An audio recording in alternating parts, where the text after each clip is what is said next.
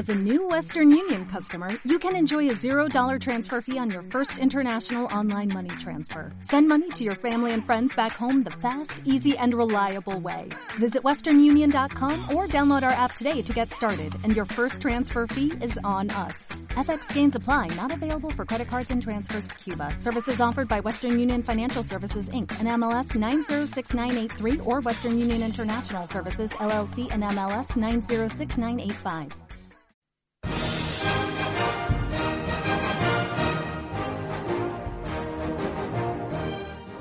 Radio 7, Onda Activa, Informativos. Buenos días, hoy es lunes 14 de noviembre, son las 8 de la mañana, 7 en Canarias. Están escuchando Onda Activa con Víctor Pérez. Bienvenidos. Les traemos ahora les traemos la previsión del tiempo para las próximas horas de la mano de Coca-Cola y JJ Sánchez.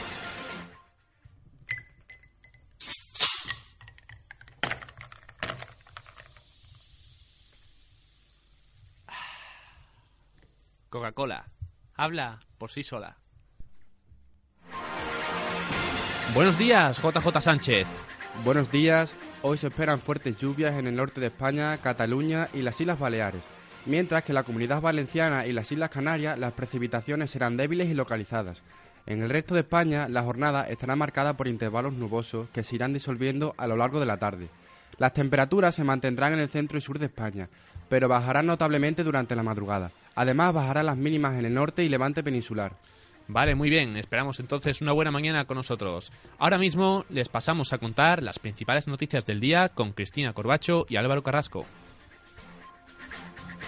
El Partido Popular volvería a ganar si se celebrasen nuevas elecciones. No solo eso, sino que seguiría sumando apoyos. Los populares obtendrían un punto y medio más que en los últimos comicios. Sobre la mesa del Gobierno están las negociaciones sobre el techo de gastos y los presupuestos generales del Estado, asunto sobre el que ha hablado con Albert Rivera en las últimas horas. El presidente de Ciudadanos asegura que la legislatura será quizás más larga de lo que algunos piensan. Continúa abierta una operación antiyihadista. En Ceuta se ha desarticulado una célula que reclutaba jóvenes y niños para las zonas de conflictos. Tres hombres y una mujer que han sido detenidos continúan a día de hoy en territorio ceutí, antes de ser trasladados a dependencias policiales en Madrid. Donald Trump promete reconstruir el sueño americano en su primer discurso tras ganar las elecciones en Estados Unidos. El mandata republicano se ha comprometido a tratar a todos los países con justicia y ha prometido que va a ser el presidente de todos los estadounidenses. En Argentina, este viernes se va, a se va, a tener lugar el funeral del joven de 13 años que el pasado martes se suicidó por el acoso sufrido en el colegio. Los padres dicen que el centro escolar conocía el acoso al que era sometido el joven, aunque el centro lo niega. Eh, bien, ahora mismo vamos a empezar las noticias nacionales. El Partido Popular volvería a ganar si se celebrasen nuevas elecciones. No solo eso, sino que seguiría sumando apoyos. Los populares obtendrían un punto y medio más que en los últimos comicios. Eso es lo que dice el CIS, el Centro de Investigaciones Sociológicas, pero aún siendo noticia no es lo más importante del último barómetro. Lo llamativo es el desplome del PSOE que pierde casi seis puntos. Una vez más, la encuesta confirma que se produce el sorpaso. Podemos adelanta a los socialistas y se coloca como segunda fuerza política del país. Un resultado que, por otra parte, habría que matizar. El sondeo empezó el 1 de octubre, justo el día en que Pedro Sánchez dimitió como secretario. Unos resultados que al reciente confirmado primer secretario de los socialistas catalanes, Miguel Iceta, no le han sorprendido. Lo que sí sería sorprendente es que hubieran mejorado porque los ciudadanos perciben que el PSOE está en una situación difícil. Eh, es relevante que en estos momentos la dirección del PSOE la ejerza una comisión gestora y por lo tanto me parece muy lógico eh, que una encuesta reciente pues indique que la situación electoral del PSOE no es buena. El presidente de Castilla-La Mancha, Emiliano García Pajes, reconoce también que la crisis les está pasando factura. No podemos hablar de otra manera, no podemos discutir eh, no, podemos negar la realidad. Es más, ni siquiera creo que podamos hablar de crisis en pasado. Creo que el PSOE está todavía hoy atravesando una situación de crisis política. Mm, ahora, sobre la mesa del Gobierno están las negociaciones sobre el techo de gasto y los presupuestos generales del Estado, asunto sobre el que han hablado por teléfono en las últimas horas Rajoy y Albert Rivera. Así es, el presidente de Ciudadanos asegura que la legislatura será quizás más larga de lo que algunos piensan y avanza que pedirá al presidente del gobierno, Mariano Rajoy, las reformas transversales que, según dice, necesitan los catalanes y el resto de comunidades. Así lo ha declarado en una entrevista que hoy publica el diario El País. Me parece que en el tema de Cataluña hace falta, por un lado, alguien que recuerde que hay que cumplir las leyes y vigilar estrictamente el cumplimiento de las leyes, pero también hace falta que abordemos los debates tangibles, que hace, los debates reales que afectan a los catalanes. ¿no? Reforma constitucional y competencias, cuáles son del Estado, cuáles son de las comunidades autónomas, financiación autonómica e infraestructuras, a mí me parece una buena mesa de negociación y diálogo con las comunidades autónomas y especialmente eh, con Cataluña. Y estos son temas que además son transversales a la sociedad catalana.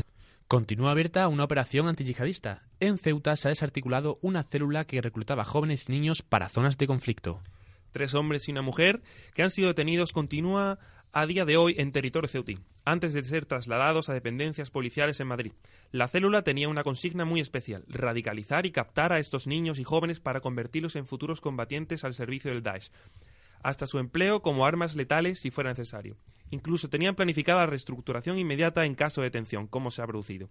Disponían de un proyecto para células hermanas en otros países europeos. Los detenidos estaban en contacto y participaban de las actividades criminales del grupo desarticulado también el pasado mes de febrero.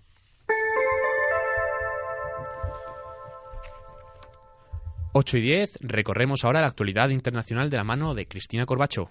Donald Trump promete reconstruir el sueño americano en su primer discurso tras ganar las elecciones de Estados Unidos. El mandate republicano, en un tono más conciliador, se ha comprometido a tratar a todos los países con justicia y ha prometido que va a ser el presidente de todos los estadounidenses. Prometo a cada ciudadano de esta tierra, decía Donald Trump, que seré el presidente de todos los americanos y aquellos que no me apoyaron en el pasado, os pido vuestra ayuda para trabajar juntos y unir nuestro país. En Argentina, este viernes va a tener lugar el funeral del joven de 13 años que el pasado martes se suicidó por el acoso sufrido en el colegio. Según han relatado algunos familiares, el lunes el chico faltó al colegio sin el consentimiento de los padres, por lo que tuvo una discusión con su madre. Al día siguiente, la mujer fue a hablar con las autoridades de la escuela y cuando llegó se encontró a su hijo tendido en el suelo con un disparo en la cabeza. Los padres dicen que el centro escolar conocía la cosa al que era sometido el joven, aunque el centro escolar lo niega. El canal Telefe Noticias ha hablado con el director de la escuela y esto es lo que dice. Era un chico normal, notas normales, eh, solamente tuvo algunas ausencias, que fue el motivo por el cual la mamá vino a la escuela. Pero, pero está claro que el chico había sufrido mucho el hostigamiento, en donde allí los chicos, muchos lo querían, muchos no, muchos lo trataban mal, ¿es cierto? No, yo lo ignoro completamente, porque si nosotros, cuando lo admitimos en nuestra escuela, hubiéramos tenido alguna información sobre algún tipo de hostigamiento, con el equipo de orientación escolar hubiéramos trabajado de inmediato. Ahora la Fiscalía está investigando el arma con el que se produjo el suceso, que era propiedad de su padre y se encontraba guardada en un armario de la casa. Y ahora un repaso a toda la información regional y cultural con José Manuel. Buenos días. Buenos días. Francisco Fragoso, alcalde de Badajoz, ha reclamado a la Junta que avance con el proyecto de la plataforma logística de Badajoz.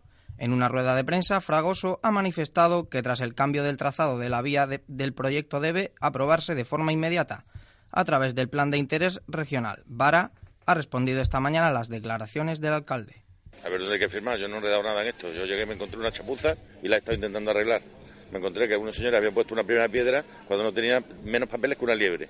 Y lo que hemos hecho en este tiempo es resolverlo. Una vez resuelto, estoy de acuerdo que tenemos que mirar todos hacia adelante y priorizar lo que para todos es una infraestructura absolutamente esencial. ¿no? El proyecto Plataforma Logística de Badajoz forma parte de la Plataforma Logística Suroeste de Europa, cuyo fin es impulsar el comercio en España y Portugal creando nuevas conexiones entre estos países. Se espera que el terminal, fruto de proyecto, tenga capacidad para 11 ferrocarriles con más de mil toneladas de mercancías. Y ahora en cultura, el poeta mexicano Eduardo Lizalde ganó el premio Carlos Fuentes a la creación literaria en el idioma español. El escritor será galardonado con una escultura de Vicente Rojo, además de recibir 250.000 dólares. El jurado ha elegido a Lizalde por ser el poeta vivo más importante de México y uno de los más notables de la lengua española. Lizalde alcanzó el reconocimiento internacional con la publicación de El Tigre en la Casa y ganó otros premios como el iberoamericano Ramón López Velarde en 2002 o el García Lorca en 2013.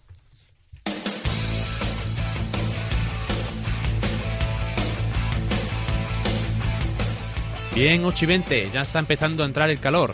Continuamos con información deportiva, donde tenemos que destacar la mágica noche de Ariz Aduriz, que anotó nada más nada menos que 5 tantos de su equipo en la Europa League. Pero antes, la selección española. Buenos días, Pedro Cuevas. Julen Lopetegui ofrece en la mañana de hoy una nueva lista para los partidos de la fase de clasificación. Con las bajas de Sergio Ramos y Gerard Piqué, Mar Bartra, Íñigo Martínez y Nacho Fernández se posicionan como los principales candidatos para suplir sus puestos.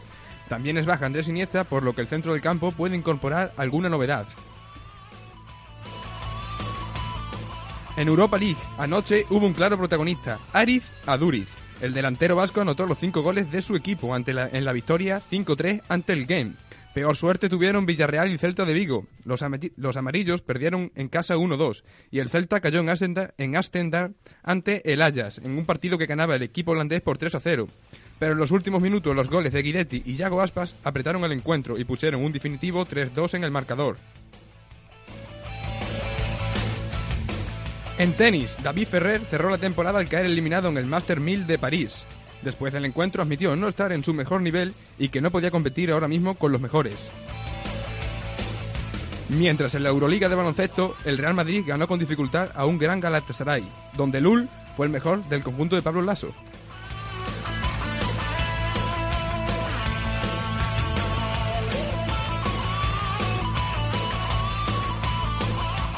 Bien, y hasta aquí toda la actualidad del día. Ahora, sin más dilación, va a poner la firma JJ Sánchez.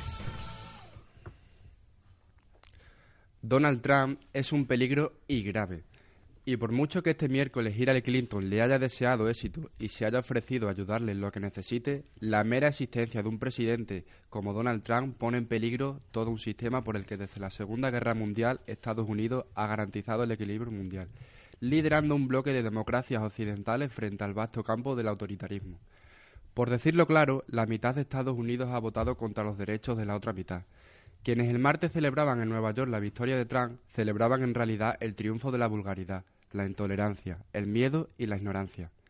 Lo único seguro de Trump es que puede opinar una cosa, y la contraria según sople el viento político o, o amenazca su estado de ánimo. En un solo día puede estar a favor o en contra del aborto, el matrimonio gay o la entrada de musulmanes al país, y además miente cuando le conviene. Es posible, como interpretan muchos analistas hoy, que Trump haya ganado porque Hillary Clinton no supo o no pudo hacerlo. Bien, les dejamos ahora, como cada lunes, con Utopía. Recuerden que para más información pueden visitarnos en nuestra página web y redes sociales. Gracias por escucharnos. Pasen ahora un buen día. Purchase new wiper blades from O'Reilly Auto Parts today and we'll install them for free. See better and drive safer with O'Reilly Auto Parts. Oh, oh, O'Reilly Auto Parts.